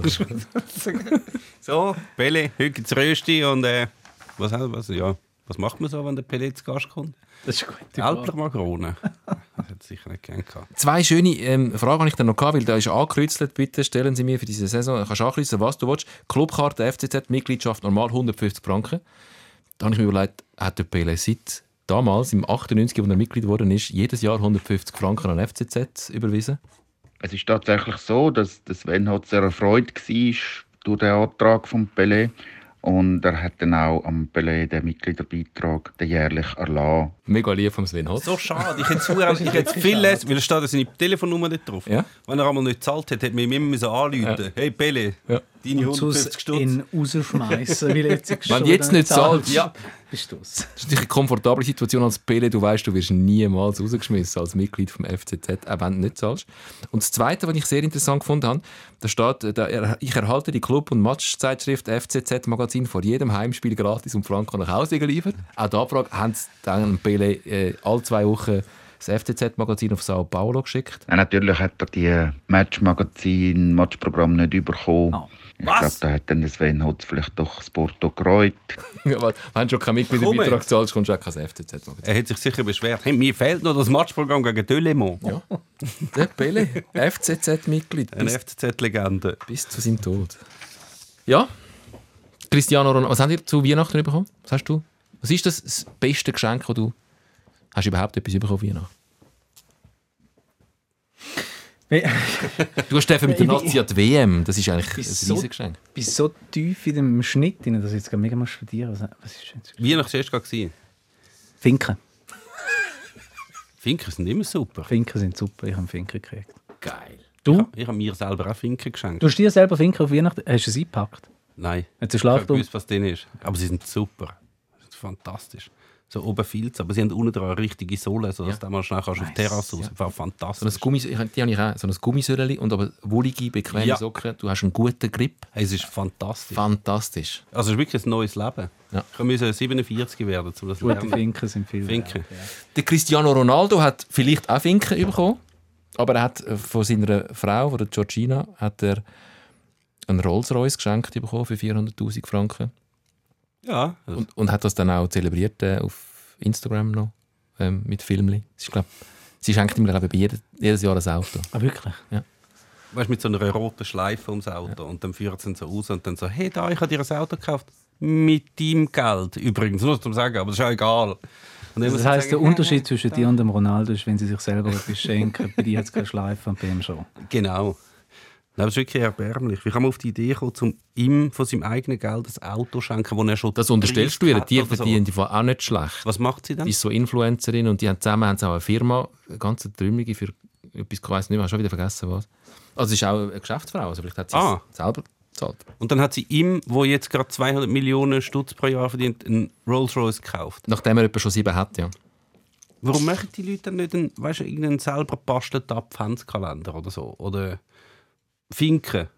Oder Sockelismo oder so. Das macht doch schon viel mehr Sinn. Wenn du so viel Geld hast, macht doch nicht mehr Sinn, zum jemandem schenken. Ich glaube, als CR7 hätte ich auch mehr Freude an einem selber bastelten Geschenk als an einem Rolls-Royce schon wieder. Aber Wesentlich. jetzt sind wir weit weg vom, vom Thema. Also du kannst einen Rolls-Royce auch nicht nehmen, oder? Jederzeit Finken lieber. Definitiv lieber Finken als Rolls Royce. Ich meine, ich kenne die Love Language nicht zwischen den beiden. Wer die, was Zwischen, zwischen, zwischen der, wie heißt die, Georgina, nicht wahr? Georgina, ja. Und dem CR7. Love Language. Ja, ich weiß nicht, ob das ein Wert hat, etwas selber bastelt oder ob das als etwas Unwertiges erachtet wird. Ich Ja, aber das andere hat doch viel weniger Wert, wenn sich zwei natürlich, Millionäre so natürlich, etwas natürlich, schenken. natürlich. Ich weiß, was du meinst. Ja. Ja, vielleicht hat sie sich mega ins Zeug gelegt und es ist eine ganz spezielle Ausführung von einem Rolls-Royce, den er schon lang, lang will, schon lang, lang sucht und sie hat äh, weder Kosten, aber vor allem noch Mühe gescheut, den für ihn Du auszufinden. meinst, vielleicht hat es ein Handschuhfach, wo man kann Finken rein tun kann. Weil- Wenn man es zumacht, dann sind sie vorgewärmt. Und wenn er rausgeht in... Ah, Mist. In Saudi-Arabien braucht wahrscheinlich keine vorgewärmte Finken. Kühlte. Ah, Kühlte. nein. Du hast ja gesagt, es ist überall kalt. Stimmt, er braucht, äh, Er braucht mega Finken. Definitiv. Simon, Die wie, Finken kommen aus Portugal. zum Zurückkommen zum Fußball und zurück zu, zu unserem Gast, ähm, wo, Thorsten Fink. wo kein Nein, ist gut. Nein, ist gut. Mach weiter. Du kannst jetzt, wo wir zwei Minuten Pause machen, dann kannst du all deine schlechten Wortspiele jetzt noch Nein, auspacken. ich, ich sammle dann. Ich schreibe mir es einmal auf, wenn du nicht rum bist. Mir wäre es aber recht, wenn du nicht würdest sammeln, sondern wenn du jetzt schon würdest rausballern Und dann vor allem in dieser Zeit, wo ich weg bin, einfach rausballern. Mit Gut. Ähm, deine Fußballsozial ist noch interessant. Du bist nie wirklich Club-Fan gewesen. Du bist so ein eingefleischter Fan von Europameisterschaften und, und, und Weltmeisterschaften. Wie kam es? Ich bin so ein Fan, wo man auslacht, so als Herzblut-Fan, auf jeden Fall, ja. Als Ostschweizer natürlich immer Verbundenheit zum FC St. Gallen. Mhm. Aber Clubfußball hat mich immer irgendwie ein bisschen... Irgendwie bin ich, bin ich, bin ich die, die Ereignisse mit dem Panini-Heftli und der Panini-Wilde und dann das Fernsehzeugs und die, die... Und ich bin auch, ich bin auch an Meisterschaften gewesen. Ich bin am Eröffnungsspiel von der EM 96 gewesen. Und wo der Kubilay Türkrematz die Penalty versenkt hat, bin ich ein bisschen gewesen. Wirklich? Ja, habe ich voll verpasst. Äh, Wenn ich mich richtig erinnere, ist der Penalty vom Kubi, glaube ich, mit der Kurz vor 83. Schluss, Minute. gewesen. Du gehst 10 Minuten vor Schluss von einem EM-Eröffnungsspiel zwischen der Schweiz und England go bisseln. Kann müssen. Kurz darauf hat der Marco Grassi noch eine riesige Chance gehabt, um das Spiel zu gewinnen. Ich glaube, Atlanta oder drüber oder so. Du hast sicher auch nicht gesehen. Sicher dem WC gesehen. Das habe ich vorhin wieder gesehen, aber ich mich erinnern. Nein, wir haben es immer mega lässig gefunden, so die Europameisterschaften und Weltmeisterschaften, wenn so Mannschaften gegeneinander antreten, wo sonst wie im Kopf gar nicht kannst zusammensetzen dass es jetzt die gegeneinander kommen. Du bist so für so Spezialevents, wo man sich, wo man wartet drauf, sich freut drauf und dann sind sie und dann sind sie intensiv und dann gibst du dir die und du bist nicht so der Meisterschaftstyp, so Woche für Woche für Woche für Woche. Nein, irgendwie hat sich das bei mir einfach nie ergeben. Ja. Lieber komprimiert. Und Lieber komprimiert richtig- und dann dafür intensiv, aber dann ist so vernarrt, dass ich dann jedes Spiel muss schauen muss. Und wenn zwei parallel sind, muss ich eins nachschauen. Ja. Ich wäre, ah ja, Also das ist eigentlich die erste WM in meinem ganzen Leben, wo ich mich daran erinnere, wo ich nicht jedes Spiel gesehen habe. aus Gründen. Aus Gründen. Ich kann, ähm, wie ist äh, gut, dann kannst du jetzt bei dieser WM nicht mitreden. In dem Fall, wenn du nicht so, du bist sowieso bei einem eigenen Film gewesen. Gut, wir sind bei einem eigenen Film. Gewesen. Aber Ja. ähm, mir geht es immer wieder mal so, bei den letzten paar grossen Turnieren, also vor allem bei Weltmeisterschaften, dass ich sehr euphorisch ins Turnier starte und dann auch wirklich Gruppenspiele, wo Tunesien mitspielt oder Saudi-Arabien, wirklich schaue und begeistert schaue, auch Freude haben, dass ich so Mannschaften sehe spielen, weil die sehe ich ja schon nie spielen ähm, und, und, und jedes Spiel mitnehmen, jedes Gruppenspiel wirklich und, und Freude haben und, und irgendwann dann bin ich so, so nach der Ende Gruppenphase, habe ich schon so viel Spiel gesehen, es sind wirklich viele Fans, dass ich so müde bin und, und mir fehlt dann wie so die Spannung und Freude für die eigentlich wirklich wichtigen Spiele, die dann ja erst kommen. Ja, es ist, äh, die, die WM ist auch dramaturgisch wie falsch aufgebaut. Also gerade jetzt, solange sie noch so ist. Also du hast ja wie die Gruppenphase und dann fängt sie am Anfang, ist, kannst ja jedes Resultat, jede Niederlage kannst noch ausgleichen. Also das ist noch, noch alles offen, mehr oder weniger. Nachher spitzt sich immer zu, nachher hast du die letzte, die letzte Gruppenspieltag, wo eigentlich auch der geilste ist. Also wo, das, hat man jetzt, das Mal ist es am krassesten gewesen, oder? Seit immer, dass noch bis in die Nachspielzeit ein Goal auf dem einen Platz alles kann über den Haufen werfen. Also es ist wie so, so spannend, es geht so schnell hin und her und das hast du zweimal am Tag ja sogar. Also wirklich, das ist so das Highlight. Und nachher hat man schon ganz viel Match geguckt und ist irgendwie nach, dem, nach der Spannung und Aufregung irgendwie so hinüber. Und nachher fangen die Achtelfinale an so, ah, ist ja voll langweilig. Jetzt führen die einen 1-0 und es ist eigentlich schon entschieden. Das ist, das ist ein mega Dämpfer bei mir auch im Achtelfinale. Ist wie so, wow, Aber ist das Dramaturgie vom Turnier oder ist es, wie es einfach grundsätzlich zu viele Mannschaften sind, die mitmachen und darum zu viel spielen? Ich weiß nicht, ob es so wäre, wenn es weniger wäre. Also, ob das im, also früher hat es ja auch gegeben, dass du ähm, also seit in dem Format gespielt wird, zumindest ist der letzte Gruppenspieltag ja immer spannend. Und, aber dort hat es halt auch immer so viele Mannschaften gehabt, aber auch schon, wenn es nur schon 24 Mannschaften hat, wie es vorher lang gehabt hat, auch dann sind es ja viele Spiele. Aber ja, man muss sich durchkämpfen. Hast du das nicht? Eine Ermüdung während dem Turnier? Ich habe schon das, das Zwischentief. Nicht einmal das. Nein, nie wirklich. Ich habe immer die Tage ganz schlimm gefunden, wenn es kein Spiel mehr gegeben hat. Ja. Ich glaube, es ist, es ist schon richtig. Jetzt, jetzt, auch wenn du das Wort Dramaturgie benutzt, ist, eigentlich ist ja die Gruppenspielphase aufgebaut wie eine Serie, oder? Eine Folge geht zu Ende und du weißt, oh, wow, wie kriegen sie das jetzt noch an? Oder? Du, du, du, du, du tust in Zukunft mitleiden. Mit Cliffhanger. Ja, ja. Cliffhanger. Ja, das ist so. Ja. Und mit, der mit der K.O.-Phase ist es wie jetzt rein, glaubst für den Hormonhaushalt von dem Adrenalin, wo man nur schon beim Zuschauen hat, wird es ein bisschen heftiger. Und es ist auch, ja, das schon, aber dafür eben in der Gruppenphase hast du zum Beispiel eben nach dem zweiten Gruppenspieltag hast du noch, oder nach dem ersten, eigentlich, nach dem ersten Spieltag eigentlich schon, hast du ja ganz viel, also wenn du vorstellst, was alles passiert, dann kannst du mega viel durchdenken. So, ja, und jetzt gewinnen die gegen Ja, die und genau. nachher müssen die und jetzt noch zwei Goal da. Und beim Achtelfinale, bei den K.O.-Rundenspiel passiert dann nur, ja, also die einen kommen weiter und die anderen scheiden aus. Es gibt wie weniger Geschichten. Also für eine Serie wäre es schlecht. Ja. Eigentlich. Aber halt die einzelnen Spiele könnten dafür recht dramatisch sein. Das auf jeden Extrem. Fall. Ja. Aber so Achtelfinale ist wie so. Eigentlich ist ja mein, äh, neben den Schweizer Spielen sind, ja so, ist, sind die Amis ja so immer meine Favoriten. Und jetzt das, eigentlich ist das Spiel gegen Holland auch einigermaßen dramatisch noch gewesen, auch wenn es sehr schlecht rausgelaufen ist. Aber dort bin ich wie so weniger äh, aufgewühlt gewesen, als jetzt noch bei den Gruppenspielen der Amis. Komischerweise. Du bist auch so ein Underdog-Fan, gell, wie der Meme. Hey, mega. Ja. Also wenn zwei Mannschaften gegeneinander antreten an einer Europameisterschaft oder Weltmeisterschaft, die, die jetzt auf dem Papier schlecht aussehen, für die bin ich wie per Default schon am. Einfach weil die Stakes grösser sind. Ja, Es ja. ist ja wie viel spannender, wenn, wenn, wenn, wenn das kleine Mädchen gegen den Superman antritt, anstatt umgekehrt und du bist für den Superman. Ja. Das ist einfach rein für das emotionale Spannungsverhältnis. Das heißt, du hast- das mega viel Freude. Freude an Marokko. Mega. Mega. Und, gell, und die haben ja dann auch klasse gespielt. Also das, die Spiele, die ich gesehen habe, habe ich wirklich gedacht, oh, holy Ja, shit, ja, absolut. die spielen wirklich gut. Kein Griechenland, das sich durchverteidigt hat. Also sie haben schon auch sehr gut verteidigt. Aber sie haben auch sie recht haben gut auch- gegen Führer gespielt. Ja, Und auch schon in der Gruppenphase hat es ein paar eher unerwartete Resultate gegeben, die einem so Hoffnung gemacht haben. Wo, wo eigentlich kannst du sagen, das ist eine schöne, aus dieser Perspektive eine recht schöne WM gewesen. ja, super sogar. Also mit wirklich Super. unerwarteten Resultaten und du merkst schon, wie, wie so die Differenzen zwischen den Mannschaften dann teilweise kleiner werden und so. Grossartig. Vielleicht hat das zu- zu- zur Ermüdung beigetragen. In der Gruppenphase, ich habe ich habe plötzlich, also ich hätte nie im Leben gedacht, dass ich eine Sympathie würde, äh, anfangen entwickeln für Saudi-Arabien.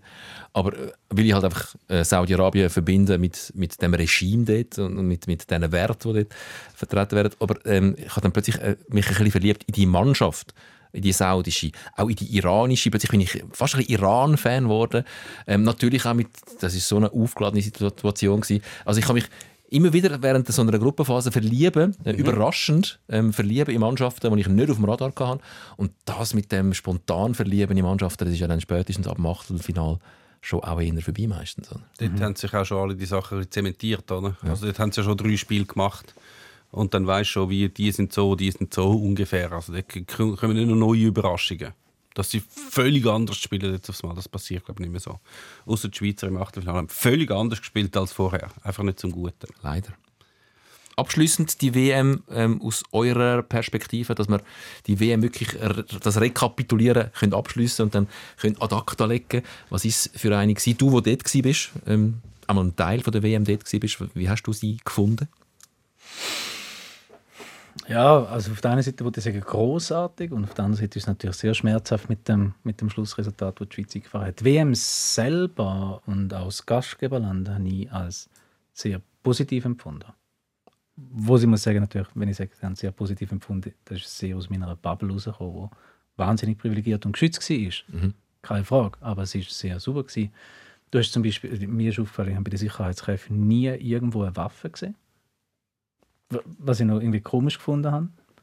Ich hatte so eine WM sammeln, ich kann mich jetzt auch nicht erinnern. Irgendwo hast du an dann immer auf WM. der Straße draus oder sind immer so krasse Kästen wegen oder irgendwie Polizei Ja. und so. Aber da haben wir Das so super. sehr anders, äh, Ja. anders funktioniert. Ähm, sehr freundlich gewesen, sehr angenehm, sehr wahnsinnig gut organisiert gewesen, von der Schweizer Nazi wie jetzt auch vom Gastgeberland. Also da habe ich eher jetzt aus dieser Perspektive ähm, gut gefunden. Und eben Resultat, wie wir gerade gesagt haben, finde ich, ist das ein Traum-WM gewesen.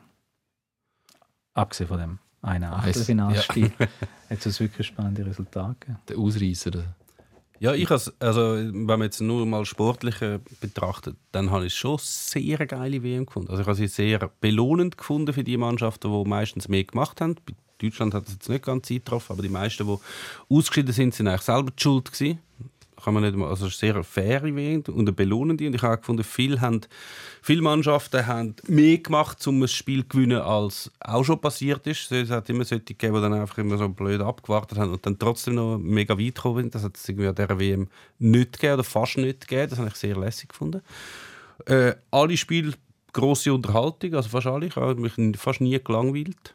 Das ist äh, schon mal ein, guter, ein gutes Ding. Was ich jetzt so rückwirkend so ein bisschen ein Problem habe, aber das ist glaube ich einfach so, ich weiß auch nicht, warum das so ist. Wenn ich ich kann jetzt noch, weiss ich, irgendwie Gruppen von 1994 und 1996 und kann mir das ganze Turnier nachzeichnen. Aber wenn wir jetzt gegen wer hat Frankreich schon wieder in die Gruppe gespielt, dann muss ich hure lange überlegen. Dabei war das erst gerade gewesen, vor drei Wochen oder so. Jetzt weiss ich es schon wieder nicht mehr. Aber das ist eine Alterserscheinung. Äh, Aber, aber das ist ja mega krass. Das ist ja so kurz her. Ja, face it. Ich, kann, ich habe- spekuliere jetzt noch darauf, dass dann in 30 Jahren weiss ich dafür dann noch alle Gruppenspiele von 2020. Äh, Ah, dass, 22. dass es dann wieder kommt. ja, ist das nicht so? Wahrscheinlich, also ich bin jetzt kein Hirnforscher, aber ich habe in der Tendenz würde ich vermuten, dass äh, was weg ist, ist weg. Und du bist einfach vor allem Ich bringe sie ja jetzt schon noch an. Es ist einfach mega mühsam. Ich glaube, eben, um sich Sachen zu merken, muss man sie verbinden mit emotionalen ähm, Ja. er Ereignissen oder mit, mit Gefühlen. Und wenn du jung bist, ist jedes Erlebnis ist, ist viel emotionaler, weil oftmals ist es das erste Mal, was du erlebst.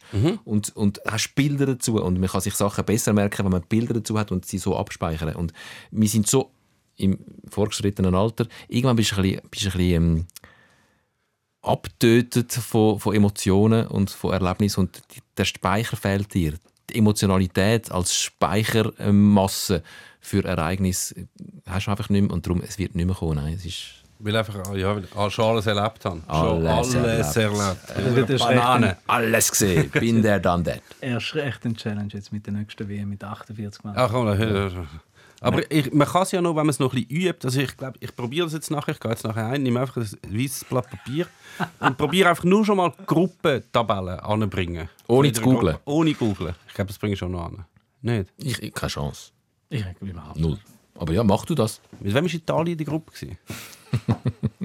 Was Nein, ist das dein. Fazit? Äh, mit, mit den, Spielern vom FC Basel, die dann nicht mitreisen Mein Fazit ist ähm, auch, also äh, fußballerisch ähm, grossartig mit einem, also mit einem gigantischen Final. Also, Das ist wirklich noch nie erlebt so etwas, ein, ein unfassbar. gloriosen Abschluss. Ich han, wir äh, alle haben so die, die Zweifel gehabt auch, oder ähm, die Vorbehalte auch gegenüber dem Gastgeberland. Ähm, die sind natürlich nach wie vor ähm, da, aber ähm, ich habe gedacht, das wird ganz, ganz schwierig mit mir und Katar. Und überraschenderweise ist es während der WM dann auch gar nicht ganz, ganz schwierig gewesen mit mir und Katar, sondern vor allem mit mir und der FIFA. Also für mich die große Verliererin, aber es ist der FIFA total egal. Völlig. Äh, ob sie für mich verloren hat oder für ganz Westeuropa verloren hat, es ist ihr scheißegal. Ähm, aber für mich, die, also, ganz große Verliererin ist die FIFA. Äh, Katar hat gewonnen, ja. Der Fußball hat sicher nicht verloren. Äh, verloren hat für mich der Walliser vor allem und seine Institution, die in der Schweiz beheimatet ist. kann das alles wieder gut machen, wenn er demnächst mal wieder neu auftritt und sagt und verlangt, dass in allen 211 Mitgliederstaaten von der FIFA ein Tom Gisler Stadion soll errichtet werden. Also, Wie gratis Finken für alle. So, jetzt gibt's, dem gibt es nichts mehr beizufügen. So hören wir auf. Danke vielmals, Simon Helbling, bist du da gewesen. Wir freuen uns ähm, auf deine Serie, die sechsteilige. Sag noch mal, wie sie heißt. The Pressure Game im Herzen der Schweizer Nazi. es hat einen sehr interessanten Teilnehmer dort bei dieser Serie. Gell? Ja, das müssen wir auch noch sagen. ich han, ich han, es ist ja, wir haben ja vorher darüber geredet, es ist immer wichtig, eine gute Entscheidung zu treffen. Viele Storylines setzt man, viele Charakter setzt man. Die völlige Fehlbesetzung ist natürlich, dass die Meme Sikora Dass der Sikora dort auch noch vorkommt. auch noch als Experte reingenommen haben. Ja. Nein, das ist klar. schon Das ist wirklich eine überall hebt er seinen Schnabel rein, wirklich. Grosse Bereicherung für die Serie. Das Gute am Filmemacher ist du kannst ihn einfach rausschneiden. Richtig. Nur weil du ihn gefilmt hast und ihm einen, Tag von seinem Leben geklaut hast, heisst das nicht, dass er muss vorkommen muss. Nein, nein, der Meme kommt drin vor. Und er kommt auch sehr toll drin vor. Also, weil, Sicher so ein Satz. aus irgendeinem Wie dort, Grund haben wir ja einen Podcast zusammen. Ist nicht noch jetzt mal der Homer Simpson, hat doch mal irgendeinen Kala hat er gewonnen, dass er vom Kalender sein, von, von dem Duff Beer oder so. Ist, ist, kennst du das nicht? Das ist wieder der Moment, wo ich ihn langsam anfange ausfaden, weil ich ja schon etwa dreimal den Podcast habe beenden Schön sind ihr dabei gewesen während der WM mit uns. Schön sind ihr dabei gewesen Anfangsjahr. Jetzt nochmal bei einer vorläufig letzten äh, Ausgabe von Sikora Gisler. Wir hören uns und sehen uns dann im März wieder. Ich, ich braun brennt, der Sikora bleich wie eh und je. Schönen Winter. Sikora Gisler, SRF Fußball Podcast. Zum immer wieder hören auf srf.ch/audio.